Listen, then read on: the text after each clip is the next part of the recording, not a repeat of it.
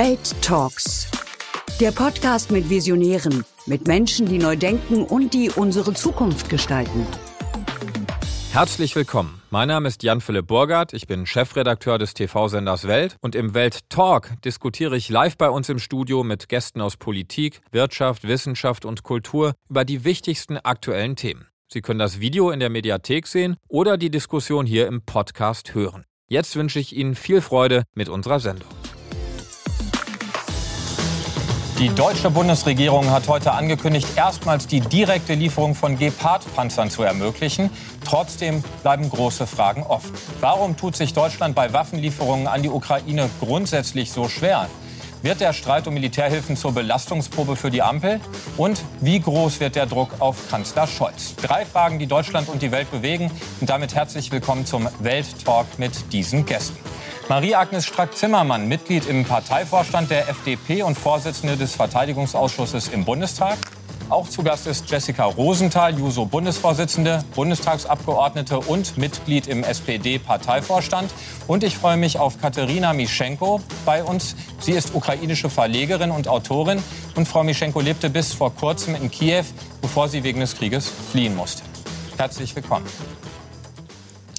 Ja, Frau Strack-Zimmermann, Sie sind in diesen Tagen in aller Munde als Vorsitzende des Verteidigungsausschusses, aber Sie sind nicht nur Vorsitzende des Verteidigungsausschusses, sondern auch dreifache Mutter und dreifache Großmutter. Was geht Ihnen in dieser Funktion, wenn man so will, durch den Kopf, wenn Sie hören, dass Russlands Außenminister mit einem Atomkrieg droht? Naja, also grundsätzlich ist erstmal die Nachricht gut, dass die Bundesregierung sich bewegt, dass wir die Ukraine noch mehr unterstützen müssen. Natürlich ist Herr Lavrov, macht das, was Russland in so einer Situation gerne macht nämlich erstmal auch mit bestimmten Schlüsselwörtern Unruhe zu verursachen. Ein Krieg findet ja nicht nur in Anführungszeichen mit Panzern und auf dem Boden statt, sondern auch Kommunikation spielt ja eine große Rolle. Und Russland merkt natürlich jetzt, dass die westliche Welt zusammensteht, die 30 NATO-Staaten, Schweden, Finnland als neutrale Staaten darüber nachdenken, Mitglied der NATO zu werden, dass die Ukraine, dieser Überfall auf die Ukraine den Westen nicht kalt lässt. Und insofern ist das natürlich jetzt immer eine besorgniserregende Aussage, aber wir sollten nüchtern sein, wir sollten ruhig bleiben äh, und klar machen, dass wir die Ukraine und die Werte einer freien Welt bereit sind zu verteidigen. Ist das auch das, was Sie Ihren Kindern und Enkelkindern sagen?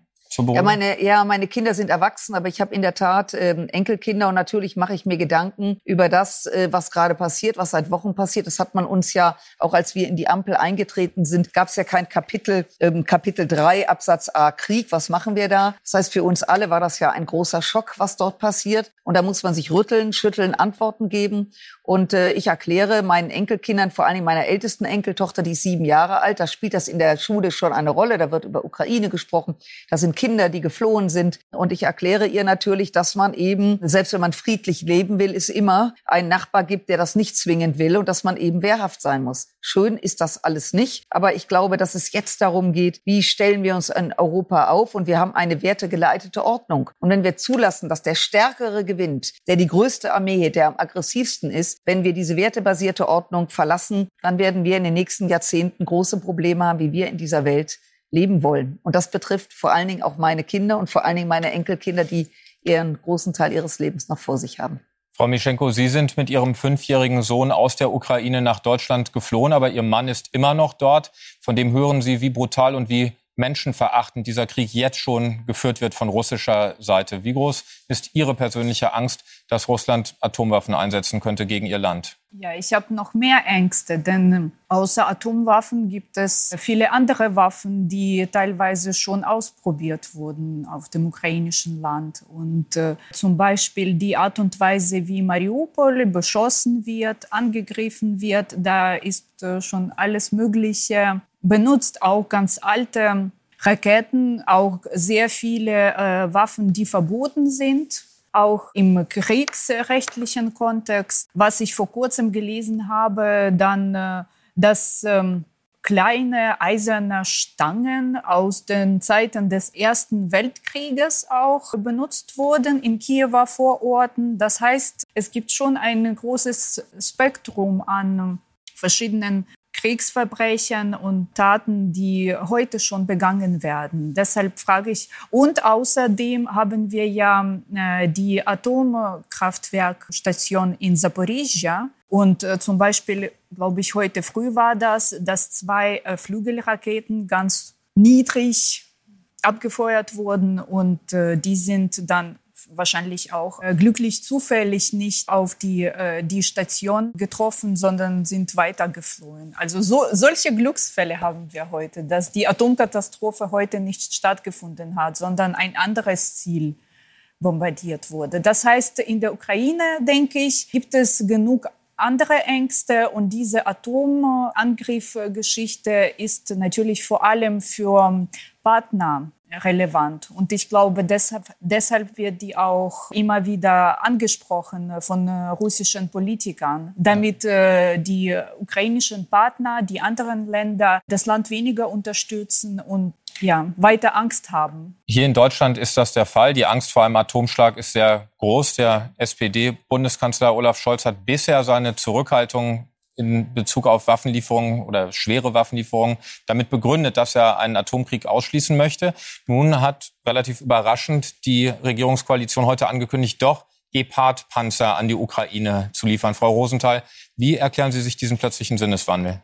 Ich muss sagen, dass ich das nicht als plötzlichen Sinneswandel begreife, sondern als einen Prozess, wo man sehr abgewogen immer wieder beurteilen muss, welchen Weg man gehen kann und gehen sollte und welchen Weg man ja auch riskieren kann. Denn ich bin komplett bei Frau Strack-Zimmermann. Wir haben Werte, die wir verteidigen müssen. Und in der Ukraine, bei Ihnen, ich weiß überhaupt nicht, ja, wie es sich anfühlen muss, wenn man das alles erleidet, was, was Ihr Volk erleidet, was auch Ihre Familie erleidet. Und das alles nur, weil ein Aggressor Angst hat vor der Idee von Freiheit und Demokratie. Das heißt, die Werte zu verteidigen steht außer Frage. Aber auf der anderen Seite ist auch das Reden von einem Atomkrieg beziehungsweise einem Flächenbrand nichts, was einfach eine Headline sein soll, sondern ich glaube, es ist richtig und wichtig, das auch abzuwägen und zu gucken, wo können wir und müssen wir unterstützen und wo müssen wir aber auch aufpassen, dass es diesen Flächenbrand nicht gibt. Aber gerade deshalb überrascht auch dann das Timing. Also gestern warnt der russische Außenminister Lavrov noch vor einem Atomkrieg und heute verkündet Deutschland dann plötzlich doch die direkte Lieferung von schweren Waffen an die Ukraine. Hat sich da die SPD vielleicht von der CDU auch treiben lassen? Also das sehe ich nicht so, schon gar nicht nur bezogen auf die SPD, sondern wir sind ja in einer Ampelkoalition und haben ja nicht nur jetzt die Waffenlieferungen beschlossen, sondern auch einen Antrag vorgelegt, der jetzt im Bundestag beraten wird. Ich rate allen auch gerade, die sich intensiver damit beschäftigen, sich diesen Antrag mal durchzulesen. Ich habe das auch intensiv getan und kann sagen, dass genau das drinsteht. Wir haben freiheitliche Werte, die wir verteidigen wollen und wir wollen auch alles tun, was möglich ist. Das heißt auch Waffen liefern. Und ich sehe da nicht den Zusammenhang zwischen dem Atomkrieg, den Herr Lavrov da ähm, herbeireden will oder damit Angst machen will. Es darf keine Angst geben und Angst darf in keiner Weise das beherrschende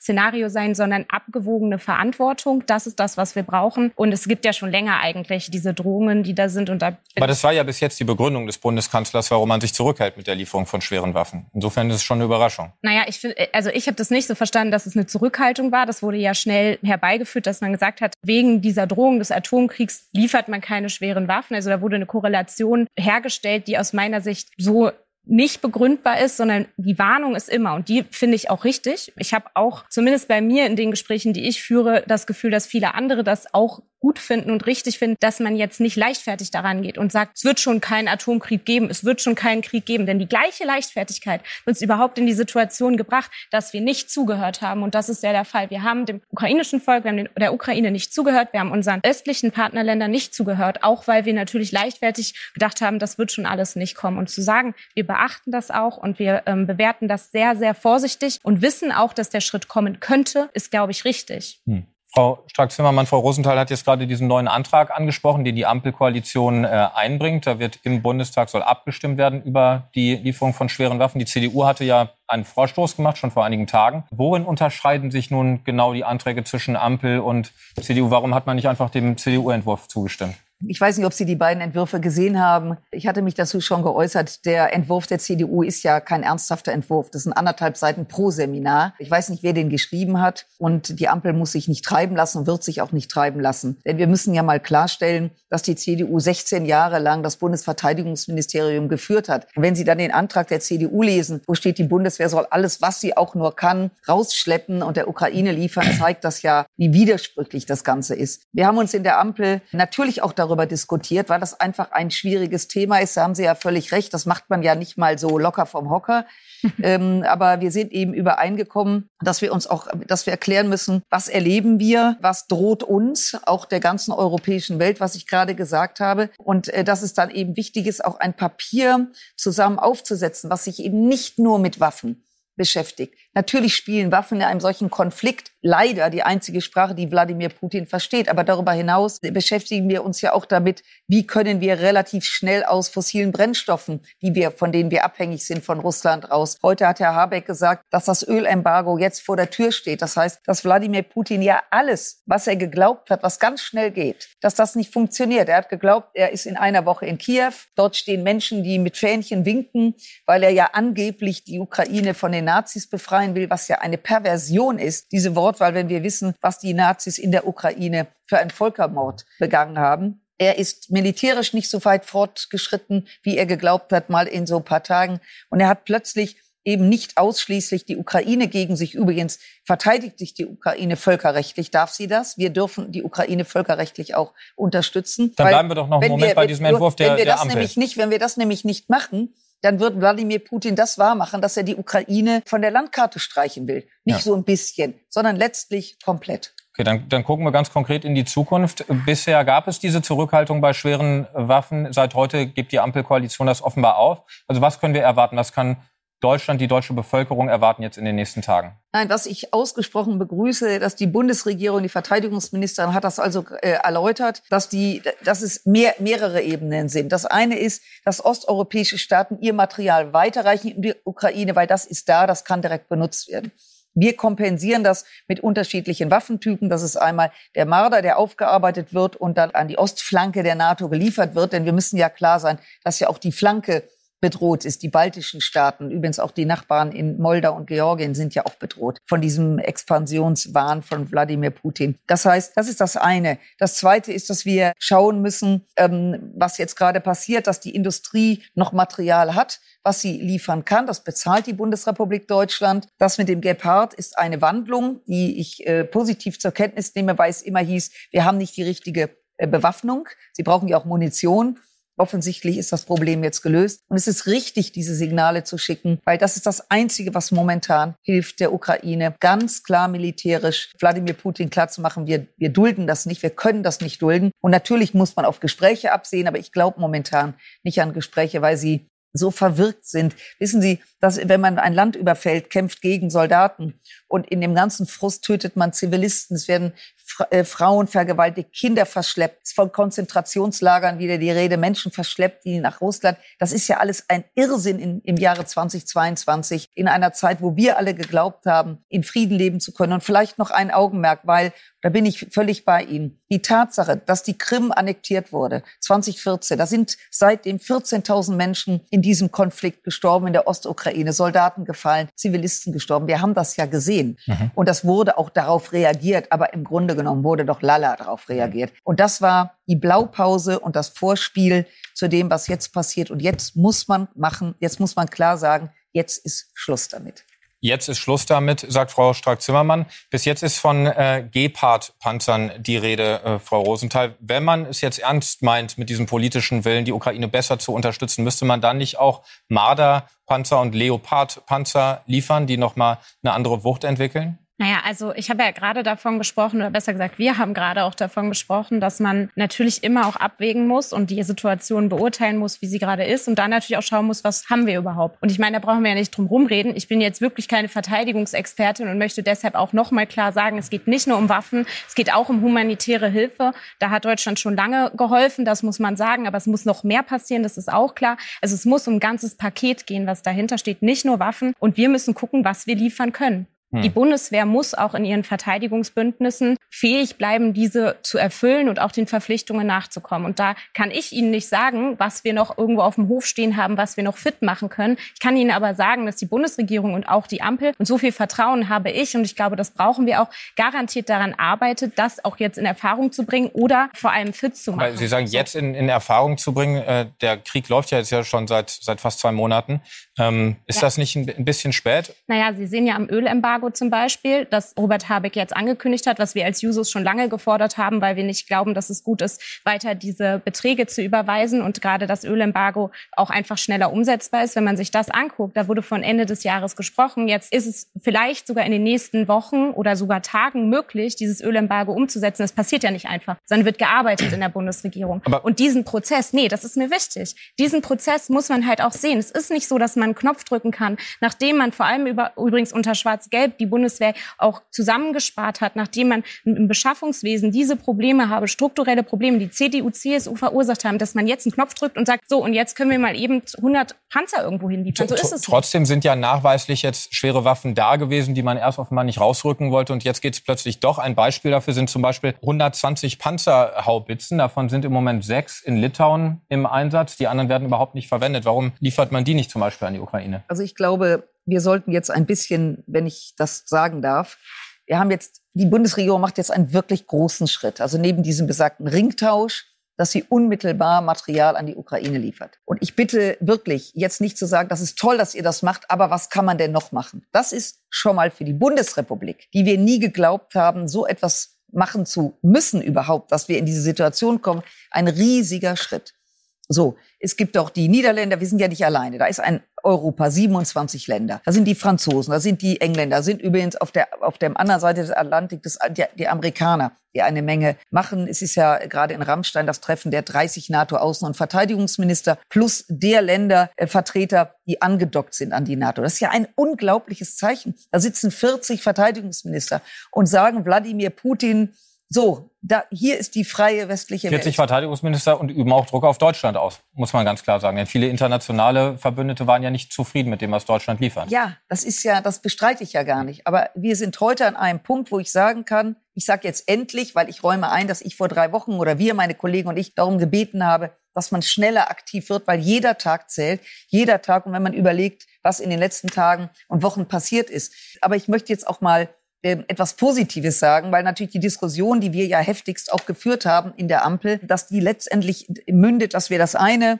kaskadenhaft jetzt das die Energiefrage lösen. Das ist ein ganz, ganz wichtiger Tag heute. Und äh, die Verbündeten, die eine Erwartungshaltung haben, ich glaube, das wird nochmal ein Thema sein. Deutschland ist in dem Sinne keine Militärmacht, hat sich auch als nicht mehr als Aber wir sind der viertgrößte Rüstungsproduzent ja, der Welt. Ja, also wenn Sie, wenn Sie mir nur gestatten, wir produzieren Waffen, wir verkaufen sie. Das ist jetzt aber ein anderes Thema. Europa und auch die NATO schaut als wirtschaftlich starkes Land, schaut auf Deutschland. Das haben wir aber. Also den Anspruch, erfolgreich, äh, wirtschaftlich erfolgreich zu sein, den haben wir verstanden. Jetzt schaut man auf Deutschland, dass wir auch militärisch Kante zeigen. Und äh, da muss man dem einen oder anderen auch zubilligen, vor allen Dingen weniger ihrer Generation als meiner Generation, der Kollegen meiner Generation, die da auch noch etwas, ähm, eine gewisse Störung empfinden. Und die alle mitzunehmen, ist auch der Auftrag unserer Arbeit. Und ich glaube, was zählt, ist jetzt dieser Schritt. Und ich bin sicher, dass die NATO-Mitglieder heute angenehm überrascht waren, darf ich das mal so sagen. Und jeder hat seinen Teil dazu beizutragen. Frau Mischenko. Und immer, wenn ich noch sage, immer in Absprache mit den Partnern. Das ist super wichtig. Mhm. Also wer kann was liefern, damit es ein Portfolio gibt von dem, was wir der Ukraine, äh, wie wir der Ukraine helfen können. Na, schon die Steuererklärung gemacht? Wir vom Handelsblatt haben in einem Steuerspezial analysiert, worauf das Finanzamt bei der Steuer 2023 genauer guckt. In unserem PDF-Ratgeber finden Sie die wichtigsten 16 Neuerungen, Einstiegstipps für Elster und vier Wege, wie Sie das Maximum herausholen. Sichern Sie sich also jetzt das digitale Handelsblatt vier Wochen für nur ein Euro unter handelsblatt.com slash mehrwissen.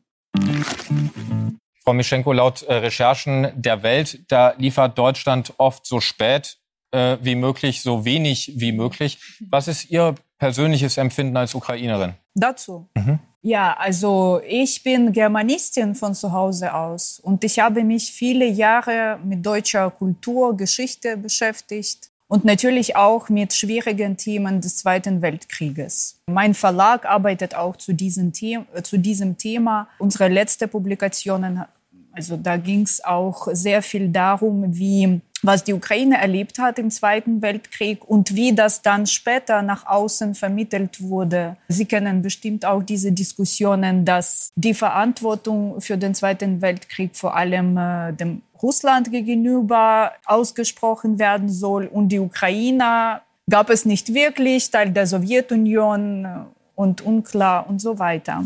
Und ich habe natürlich auch jetzt ähm, viel drüber nachgedacht, was das für Deutschland bedeutet heute.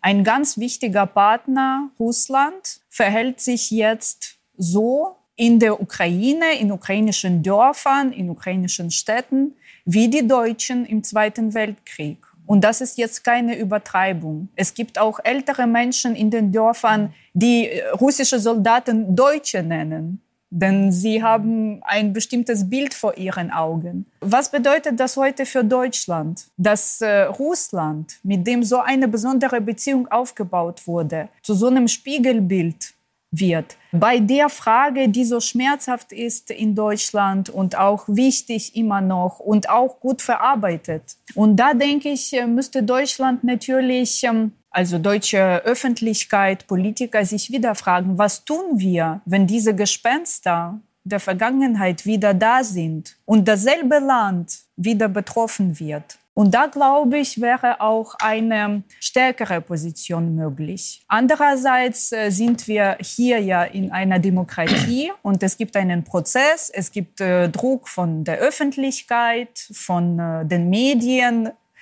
Sie stellen ganz gute Fragen, muss ich sagen. Und ja, dadurch entwickelt sich etwas. Meine Anmerkung ist, es ist natürlich verspätet. In der Ukraine sagt man, gestern war schon zu spät. Ja, aber der Krieg dauert und es gibt immer noch Chancen, auch in gewisser Weise sich selbst zu überwinden und äh, diese Vergangenheitsbewältigung jetzt mit starken Aktionen auch äh, zu untermauern. Zu realisieren, ja.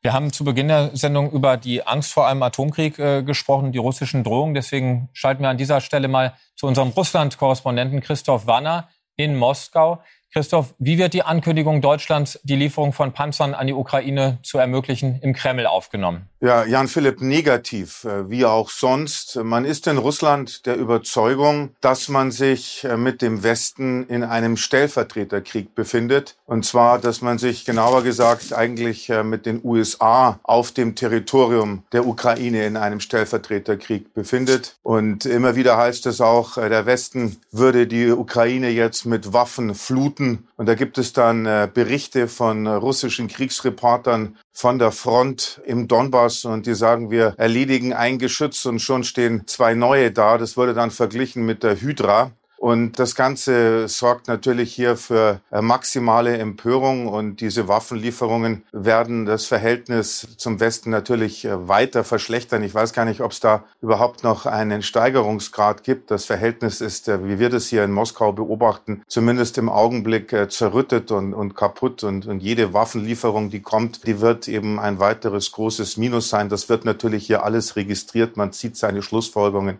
Ich kann mir jetzt nicht vorstellen, dass das im Westen heute jemand interessiert, aber äh, so stellt sich das Ganze dar. Du hast gerade gesagt, es wird alles genau registriert. Christoph, Deutschland betont ja, dass der Gepard-Panzer vor allem eine Luftabwehrwaffe sei.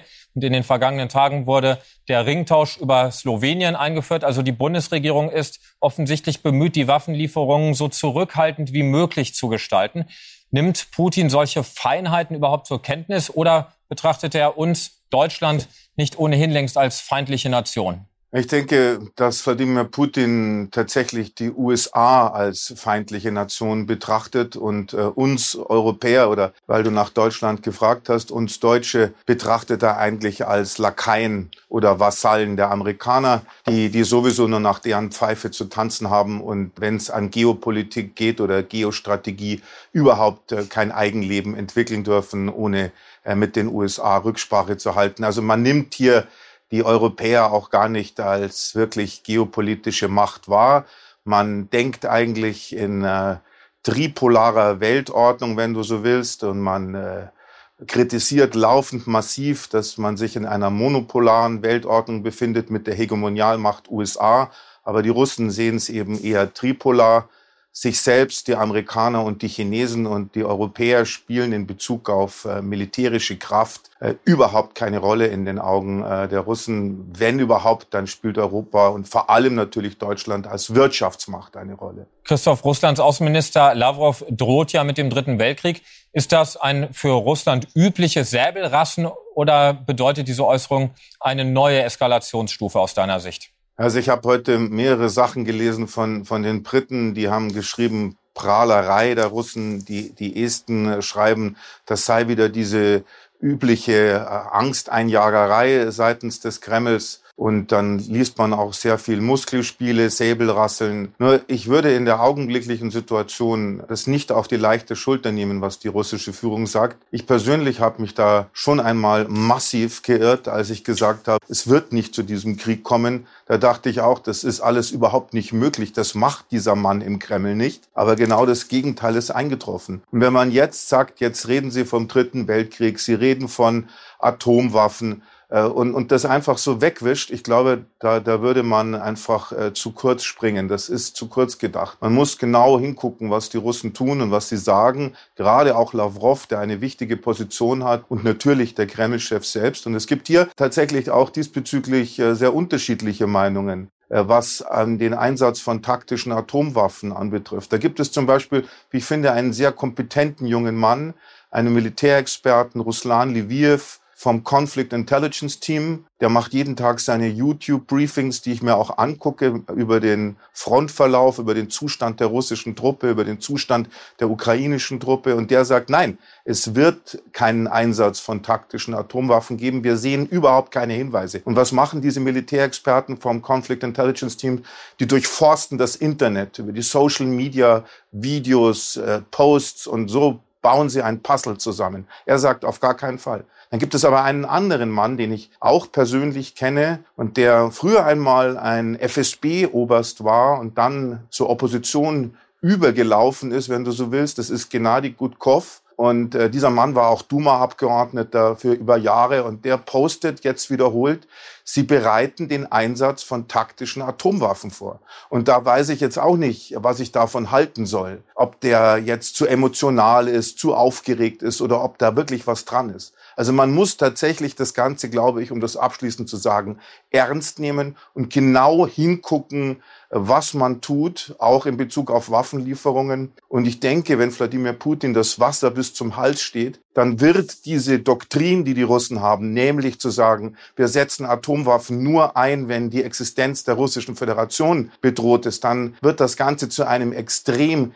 dehnbaren Begriff. Und ich möchte da einfach überhaupt nichts ausschließen. Ich persönlich glaube heute in dem jetzigen Stadium nein. Aber was morgen ist, muss morgen neu diskutiert werden. Christoph, herzlichen Dank für deine differenzierten, aber unter dem Strich wirklich beunruhigenden Einschätzungen. Frau Strack-Zimmermann, wir hatten gestern die Premierministerin von Estland hier im Studio zu Besuch und die hat gesagt, ein Diktator wie Wladimir Putin, der verstehe nur Stärke, man dürfe niemals Schwäche zeigen. Wie kann denn Deutschland jetzt Stärke zeigen, um vielleicht auch so eine Art abschreckende Wirkung mal zu entfalten? Also ich teile die Kollegin aus dem Estland. Ich sehe das genauso. Wir sehen das genauso, weil das im Grunde genommen ist es eine relativ simple Geschichte, die so brutal wie sie ist. Ihr Kollege hat ja gerade gesagt, ähm, Russland sieht drei Mächte. Das ist die USA, Russland und China. Und Wladimir Putin hat die Europäische Union nicht verstanden, hat sie, wenn ich das so salopp sagen darf, schlichtweg als Weicheier abgetan. Dahingehend, da sind 27 Länder, mal waren es 28, dann ist England rausgegangen, 27 Länder, wo es ähm, auf Augenhöhe verhandelt wird. Für Wladimir Putin völlig unvorstellbar, dass 27 Länder äh, diskutieren und gemeinsam abstimmen. Für ihn gibt es nur einen, der sagt, wo es lang geht. Hat er in der Sowjetunion war es so und der Russischen Föderation jetzt auch. Er hat also das Prinzip Europas nie verstanden. Und deswegen hat er uns nie ernst genommen. Und nachdem, äh, wie gesagt, Tschetschenienkrieg, Georgienkrieg, ähm, die Annexion der Krim, da haben wir uns ja auch nicht äh, so verhalten, dass er Sorge haben musste. Jetzt zum ersten Mal erkennt er, dass dieses Europa zusammensteht, so unterschiedlich wir sind. Und jetzt sieht er, dass die NATO eben nicht, wie Macron gesagt hat, hirntot ist, sondern eine wirkliche Macht auch entwickelt. Und ich glaube, das ist für ihn hoch irritierend, dass äh, sein Geschichtsbild, was er ja auch selber kreiert hat, dass das nicht mehr so funktioniert. Und wir dürfen nicht vergessen, weil Sie von Estland sprechen, die Menschen, die in diesen Ländern leben, wir sind ja mit der Battle Group in Litauen und ich war häufig in Litauen und wenn Sie dort mit den Menschen sprechen, die haben Angst und haben uns immer gesagt, die Russen sind zu allem in der Lage und wir im warmen und Herzen im, im, im warmen Europas haben das oft belächelt als jetzt sei man nicht so hysterisch. Jetzt ist was eingetreten von unglaublicher Grausamkeit. Sie haben das gerade noch mal geschrieben, was in der Ukraine ist. Ich bin mit zwei Kollegen in, in der Westukraine gewesen. Wir haben uns ausgetauscht mit Abgeordneten äh, des ukrainischen ähm, Parlamentes. Und da haben mir auch junge Frauen gesagt, wir haben kleine Kinder und jetzt reden wir nur über Waffen. Wir leben in einem Albtraum. Und ich glaube, dass diese Rechnung, die Wladimir Putin in seiner Geschichte, die er selber geschrieben hat, dass die nicht aufgegangen ist. Gefährlich ist das allemal. Ich glaube auch, wir sollten das überhaupt nicht abtun, wird nicht kommen. Aber wir dürfen eben nicht erstarren in der Annahme, es könnte etwas kommen, sondern wir müssen jetzt auch zeigen, dass wir wehrhaft und wehrfähig sind. Und heute hat Deutschland gezeigt, dass es auch wehrfähig ist. Sie haben gerade Ihre Reise in die Ukraine angesprochen. Als Sie zurückkamen mit lauten Forderungen nach mehr Waffenlieferung, da hat der Bundeskanzler recht dünnhäutig reagiert und wörtlich gesagt, ich zitiere das mal, Manchen von diesen Jungs und Mädels muss ich mal sagen, weil ich nicht tue, was ihr wollt, deshalb führe ich. Tut Scholz aus Ihrer Sicht jetzt das, was Sie wollten? Also das muss man auch ein bisschen einordnen. Ich glaube, es gab einige Kollegen in der Sozialdemokratie, die haben diese Reise, obwohl Michael Roth, Vorsitzender des Auswärtigen Ausschusses, dabei war und Toni Hofreiter von den Grünen, wir waren ja zu dritt, glaube ich, haben das nicht so wahnsinnig gerne gesehen, weil sofort natürlich so in der Öffentlichkeit gesagt wurde, da sind Abgeordnete hingefahren, aber der Kanzler war noch nicht in Kiew. Also da gab es viele Geschichten. Der Bundespräsident drumherum. darf nicht nach Kiew. Das ist nochmal ein, eine unglückliche, glaube ich, Geschichte, weil natürlich Kiew sich jetzt nicht aussuchen kann, der darf und der soll und der nicht. Aber äh, um auf Ihre Frage zu antworten. Der Kanzler hat so reagiert. Ich habe das jetzt eher charmant genommen, wenn man eine 64-jährige Mutter und Großmutter als Mädel betrifft. Ich bin da nicht so empfindlich. Ich gehöre ja auch eher zu denen, die durchaus ähm, auch austeilen können. Insofern mache ich da einen Haken dran. Nein, ich glaube, das hat gar nichts mit mir zu tun oder meinen Kollegen, sondern wir sind ja in einem militärischen Umfeld und die Lage hat sich komplett geändert. Wir haben alle vor sechs, sieben Wochen anders gesprochen. Ich glaube, wenn wir vor sieben Wochen hier gesessen wären, hätten wir noch mal eine andere Diskussion geführt.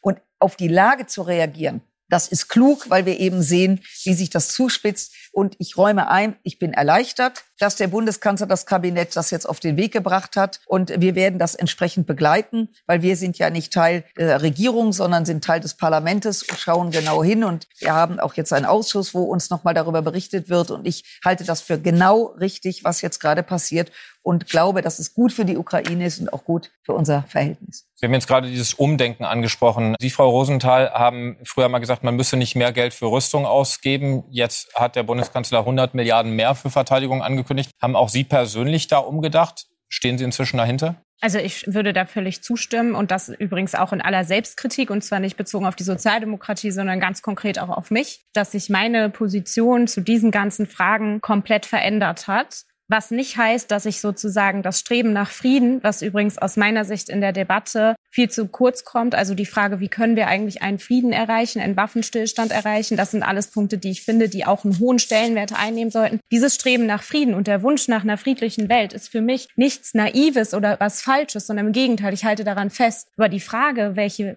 Stellenwert Wehrhaftigkeit hat, um die eigenen Werte und die Freiheit auch zu verteidigen, diese Position hat sich für mich schon verändert, auch wenn ich sagen muss, auch hier muss man immer weiter selbstkritisch bleiben. Ich muss schon sagen, dass gerade die Geschichte, von der Sie, finde ich, gerade sehr eindrücklich auch gesprochen haben, mich auch geprägt hat und auch mein Aufwachsen geprägt hat und auch die Identität geprägt hat, die mich umtreibt. Und ich glaube, es ist wichtig, dass wir auch reflektieren, welche Rolle soll denn Deutschland einnehmen? Denn Deutschland hat zwei Weltkriege angefangen. Also da würde ich nicht sagen, dass alles über Bord geworfen ist, aber auch meine eigene Position hat sich definitiv auch verändert. Und ich glaube, dass wir diese Wehrhaftigkeit nochmal neu bewerten müssen. Das heißt für mich aber auch keine Un unkritische Haltung. Also wenn wir sehen, dass in der Bundeswehr zum Beispiel ja auch rechte Strukturen auch da sind, dann finde ich, muss man das auch benennen können. Dann brauchen wir strukturelle Lösungen. Wenn wir sehen, dass ein Beschaffungswesen nicht funktioniert, können wir nicht einfach sagen, wir geben jetzt ein bisschen mehr Geld aus und dann wird's schon, sondern dann muss sich strukturell da auch was ändern. Und ich bin froh, dass wir uns in der Ampel ja gerade auch diese strukturellen Fragen, eine Modernisierung des Staates vorgenommen haben. Aber unkritisch werde ich dadurch nicht und ich bin, werde jetzt auch nicht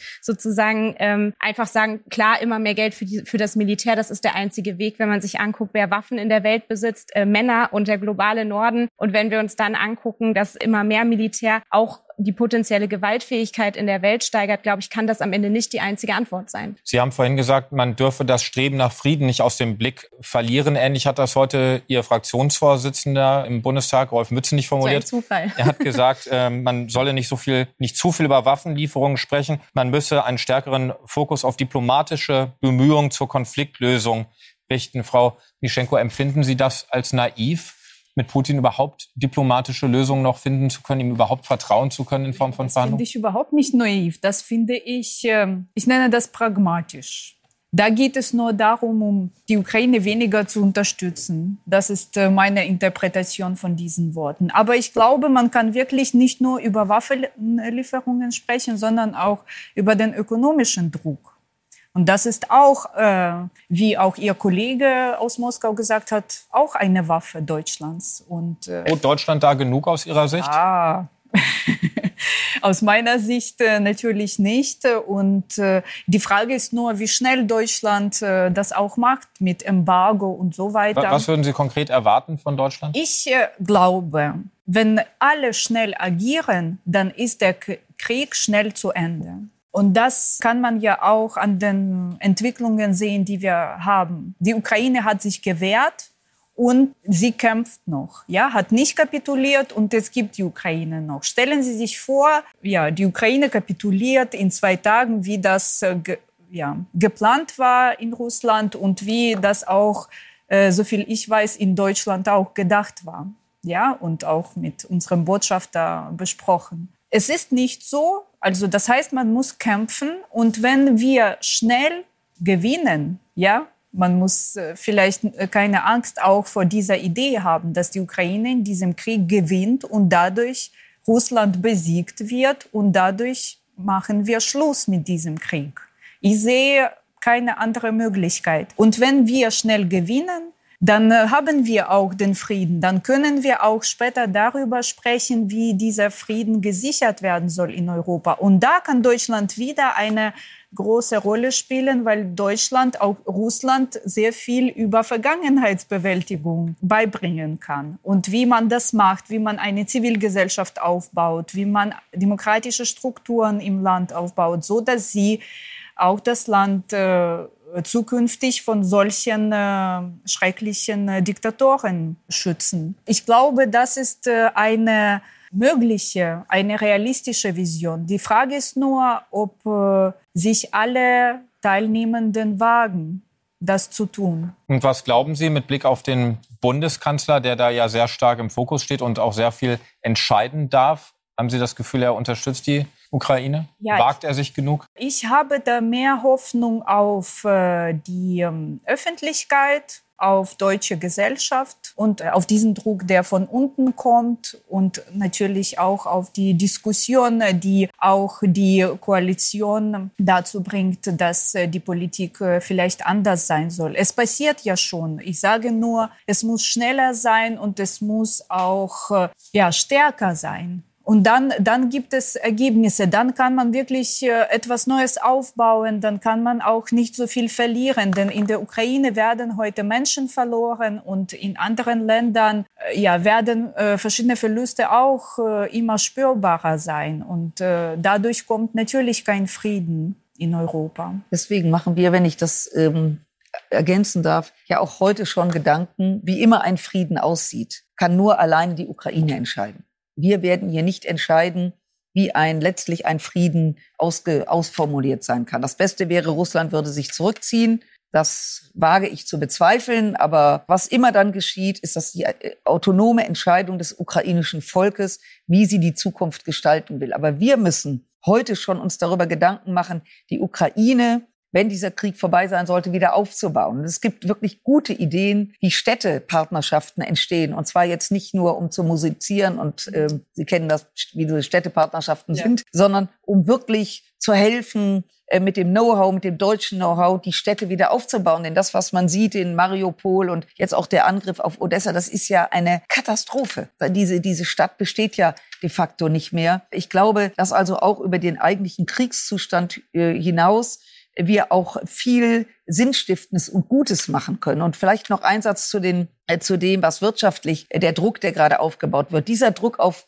Russland ist unglaublich. Und natürlich reagiert nicht und die trotzdem Wirtschaft direkt. Tun andere, üben andere Länder deutlich mehr Druck aus. Wir haben Ja, vorhin aber- über Estland gesprochen, die haben sofort ein äh, Gasembargo verabschiedet. Ja, aber da muss man jetzt fairerweise sagen, Sie wissen, ich bin wirklich sehr, sehr kritisch, was die Haltung der Bundesregierung betrifft, auch wenn ich Teil der Bundes äh, der Mehrheit sein darf. Das muss man ein bisschen unterscheiden. Deutschland ist ein Land und da kann man, wenn der Krieg vorbei ist, werden wir diese Diskussion übrigens auch führen über die Politik der letzten Jahrzehnte. Es gibt kein Land dieser Bedeutung wie in Deutschland, derart industrielastig, derart stark, die so abhängig sind von der Energie aus Russland. Über 50 Prozent des Gases, über 30 Prozent Öl und plus Kohle. Das ist immens. Und wir werden natürlich jetzt, und das zeigt ja das in dieser Krise, dass wir jetzt in der Lage sind, sehr schnell aus Öl rauszugehen. Dass kaskadenhaft gearbeitet wird, dann kommt die Kohle, äh, dann das Gas. Hätte ich, wie Sie gerade sagten, nie für möglich gehalten. Jetzt entsteht ein solcher Druck, das zu tun. Und da müssen wir uns natürlich fragen, was ist eigentlich in den letzten Jahren äh, diese Abhängigkeit, uns überhaupt derart abhängig zu machen davon? Das ist ja irre. Und äh, ich bin jetzt keine ähm, Spezialistin für Energiefragen, aber ich habe natürlich auch mit meinen Kolleginnen und Kollegen darüber gesprochen, was, wie kann man wann raus, wie schnell, ohne dass Deutschland großen Schaden nimmt. Denn ein schwächeres Deutschland hilft natürlich auch nicht der Ukraine. Insofern glaube ich, ist heute diese Nachricht, die beiden Nachrichten sind heute sehr wichtig. Sie haben gerade die Frage aufgeworfen, wie Deutschland sich so abhängig von Russland machen konnte. Frau Rosenthal, die SPD hat ein nachhaltiges Putin-Problem. Das sagt NRWs Ministerpräsident Wüst. Gemeint sind unter anderem Frank-Walter Steinmeier für seine ja, Russlandpolitik. Er gilt ja als Architekt der Russlandpolitik der letzten Jahre, aber natürlich auch Gerhard Schröder. Sie vertreten nun eine junge Generation von Sozialdemokraten. Was muss die SPD tun, um das aufzuarbeiten? Eine Bemerkung noch zu der Debatte eben. Ich bleibe dabei, dass ich es wichtig finde, dass wir den Frieden in dieser Debatte nicht aus dem Blick verlieren und auch diplomatische Bemühungen. Ich glaube, dass das richtig ist. Aber ich kann gerne auch zu dem äh, Satz von Herrn Wüst Stellung beziehen, äh, den ich, wenn es nicht so traurig wäre, beinahe amüsant fände, dass äh, ein Vertreter der CDU-CSU der SPD ein äh, Russland- oder Putin-Problem unterstellt, finde ich schon sehr schwierig. Denn, und das ist der Punkt, 16 Jahre lang hat die Union auch dieses Land geführt. Und ich, gerade als junge, als junge Person und als junge Politikerin, kann nicht verstehen, wie wir uns so abhängig machen konnten. Sage ich ganz klar, geht wahrscheinlich auch den Kolleginnen und Kollegen von den Grünen, der FDP und den anderen Parteien auch so, die in meinem Alter sind. Aber das ist kein Problem der SPD. Das ist ein Problem A des gesamten, äh, gesamten politischen Diskurses, aber auch ein Problem der Union. Und das ist natürlich billig und ehrlich gesagt zeigt es mir auch nochmal, dass die CDU nicht bereit ist, sich auch programmatisch mal zu beschäftigen, auch mit sich selbst und auch mit, mit der Frage, wie wir das eigentlich alles besser machen können. Und einfach sagt, es ist sozusagen das Problem der SPD. Die SPD hat auch Fehler gemacht. Und mir ist es auch wichtig, dass wir das feststellen, weil wir als, als Partei auch fähig sind, uns selbst zu kritisieren. Und die ganze Frage, die, oder das ganze Bild, was Gerhard Schröder auf die SPD wirft, das macht mich richtig traurig und es macht mich wütend, weil die SPD nicht diese Linie vertritt. Und deswegen sind wir ja auch dabei, ein Parteiausschlussverfahren in die Wege zu leiten. Deswegen hat Saskia Esken Gerhard Schröder auch aufgefordert, aus der Partei auszutreten. Und ich finde, ich kann es einfach nicht nachvollziehen, wie er sich überhaupt so verhalten kann. Und das sind genau die richtigen Schritte. Aber es ist kein Putin-Problem der SPD.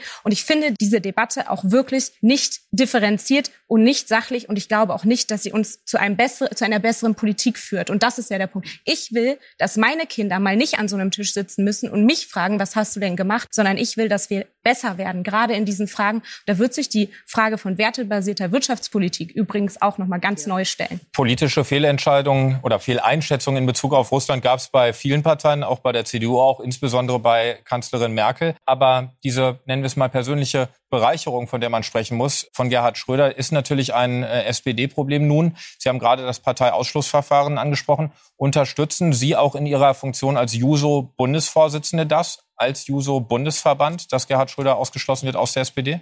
Selbstverständlich. Wir haben uns schon sehr lange und sehr, sehr intensiv genau dazu ähm, positioniert und haben gesagt, es ist einfach nicht tragbar mit den Werten, wenn man bei einem Diktator, einem Aggressor, jemanden, der für Folter, für Mord, für Vergewaltigung verantwortlich ist, dass man da auf der Gehaltsliste steht. Es geht einfach gar nicht. Und ich bin über jede Maßnahme froh, die das Gerhard Schröder möglich macht. Und das sieht übrigens die gesamte SPD so. Frau Mischenko, was löst das in Ihnen aus, wenn Sie hören, dass ein ehemaliger deutscher Bundeskanzler nicht bereit ist, auf seine hochdotierten äh, Verträge mit einem russischen Staatskonzern zu verzichten? Ja, ich habe äh, daran schon vor dem Krieg gedacht. Und ich glaube, seit der Krim-Annexion ist Deutschland noch abhängiger geworden vom Gas und äh, also im Energiebereich von Russland als davor. Das heißt, äh, diese Politik hat schon lange gedauert und äh, ich aus der Ukraine habe ich äh, das schon lange beobachten müssen. Und selbst Nord Stream-Verträge wurden während des Krieges in, der, in Donbass in der Ukraine unterzeichnet. Also die Politik war lange problematisch und ich glaube, das ist ähm, eine Frage vor allem an deutsche Gesellschaft, was das heißt, dass der ehemalige Kanzler, der auch lange Kanzler war, ein Topmanager von Gazprom ist. Also was, was heißt das überhaupt für die Politik, für die Partei, für, für die Gesellschaft? Es wird so viel über die Korruption in der Ukraine gesprochen und da bin ich auch ein aktiver Teil dieser Diskussion und ähm, es gibt viele Probleme, aber das ist ja eine unglaubliche Situation. Aber Gerhard Schröder ist nicht der, das Beispiel für die deutsche Gesellschaft. Ja, ich meine, die Gesellschaft müsste sich fragen, wo, wo sind die Probleme mit der Politik, dass sowas möglich ist? Und was muss, äh, ja, was muss verbessert werden? Und ich glaube,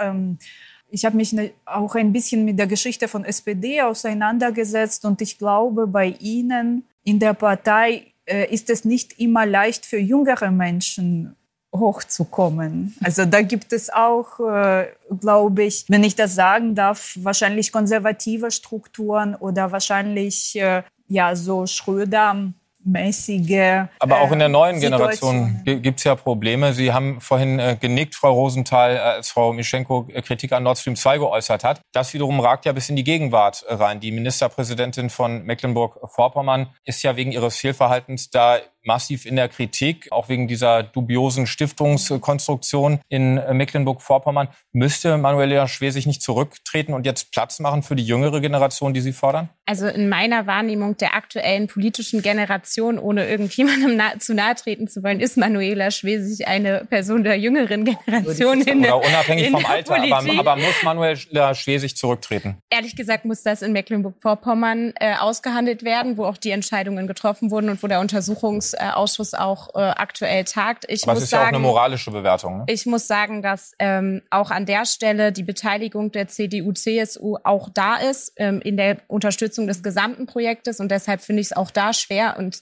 möchte noch mal darauf hinweisen, dass es wirklich eine Geschichte ist, die hier hochgezogen wird und wo ich mir Differenziertheit wünsche und das betrifft auch diesen Fall. Ich habe die Nord Stream 2 persönlich auch schon vor Ausbruch des Krieges äh, kritisiert und habe nicht gesehen, dass wir das machen sollten. Es ist aber auch, gab auch gute Gründe zu dem damaligen Zeitpunkt. Wir haben gerade auch nochmal gehört, alle haben sich komplett geirrt. Wir haben nicht zugehört. Wir haben nicht zugehört. Und das ist auch ein Grund, warum diese Entscheidungen falsch gelaufen sind. Und deshalb finde ich das, was Sie sagen, genau richtig. Die Frage, man, man welche... hat sich geirrt und trotzdem wird die Stiftung in MacPom jetzt nicht abgewickelt. Deswegen, wir haben leider nur noch eine Minute. Bitte um eine kurze Antwort. Frau Stark-Zimmermann, muss Manuela Schwesig aus Ihrer Sicht zurücktreten? Ähm, also ich werde diese Diskussion nicht begleiten. Das dürfen, in der Tat darf dort geregelt werden. Dass diese Stiftung nicht aufgelöst wird, hat schlichtweg juristische Gründe. Das wurde uns so erklärt. Ich glaube, dass die ganze Russlandpolitik auch der großen Koalition, und da ist auch die CDU dran beteiligt, aufgearbeitet wird. Aber nicht jetzt. Jetzt muss dieser Krieg beendet werden. Jetzt brauchen wir Frieden. Und dann können wir Diskussionen führen bis ans Ende der Welt. Aber jetzt haben wir andere Probleme zu lösen.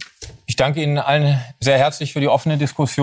Ihnen vielen Dank für Ihr Interesse und bis zum nächsten Mal beim Welt Talk. Das war Welt Talks. Neue Folgen hören Sie bei Welt und überall, wo es Podcasts gibt. Wir freuen uns über Feedback an audio.welt.de und Bewertungen auf den Podcast-Plattformen.